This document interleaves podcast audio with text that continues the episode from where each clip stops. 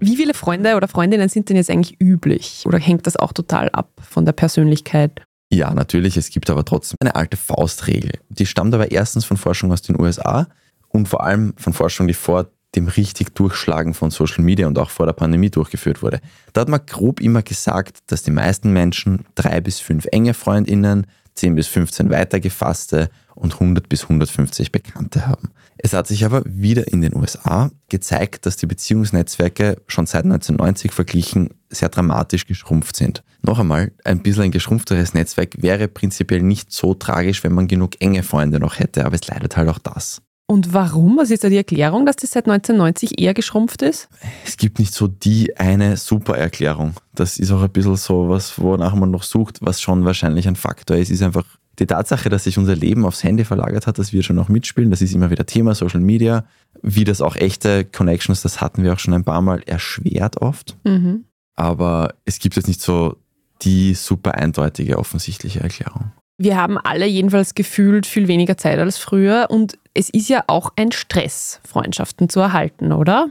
Ganz genau. Und es wird um das Thema Freundschaftspflege und das richtige Kontakt halten und wie man das überhaupt hinkriegt und wie viel es braucht. Da wird es nächste Woche ganz gesondert drum gehen, weil ich weiß auch, dass das in meinem Freundes- und Bekanntenkreis auch total ein Thema ist. Die Leute haben alle Jobs, PartnerInnen, das, das, das, 34 Hobbys und dann muss man schauen, wie man das alles unterkriegt.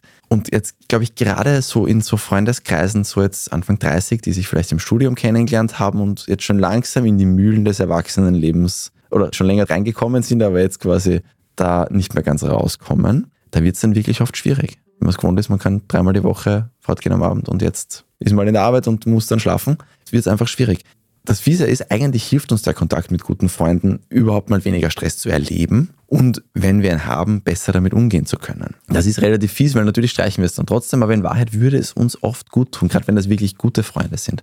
Das geht so weit, dass wir statistisch seltener krank werden, wenn wir viele und hochwertige Beziehungen haben. Körper kann mit dem Ganzen einfach besser umgehen, wenn wir ein Netzwerk haben. Also nicht, wenn man eine stressige Woche hat, genau das aus dem Kalender streichen, was einem gut tun würde. Ganz genau. Wieder Sport. Ganz genau, ganz genau. Das ist dann schon etwas, was dann dafür sorgt, dass es einem mittelfristig besser mhm. geht, auch wenn es an dem Abend schon angenehm sein kann, auch einmal ein ausgemachtes Treffen zu streichen. Wenn man immer genau das streicht, wird es einem wahrscheinlich auf den Kopf fallen. Das ist eben, wie gesagt, noch einmal ganz zurückgehen auf diese Harvard-Studie, der wichtigste Faktor für ein glückliches und auch für ein längeres Leben. Das sollte man nicht streichen. So, gefühlsmäßig.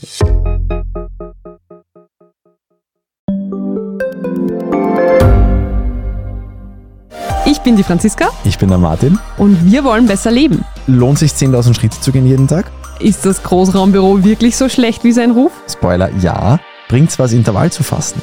Wir fragen die, die es wirklich wissen und probieren es auch gleich selber aus. Bei Besser Leben, jeden Donnerstag eine neue Folge.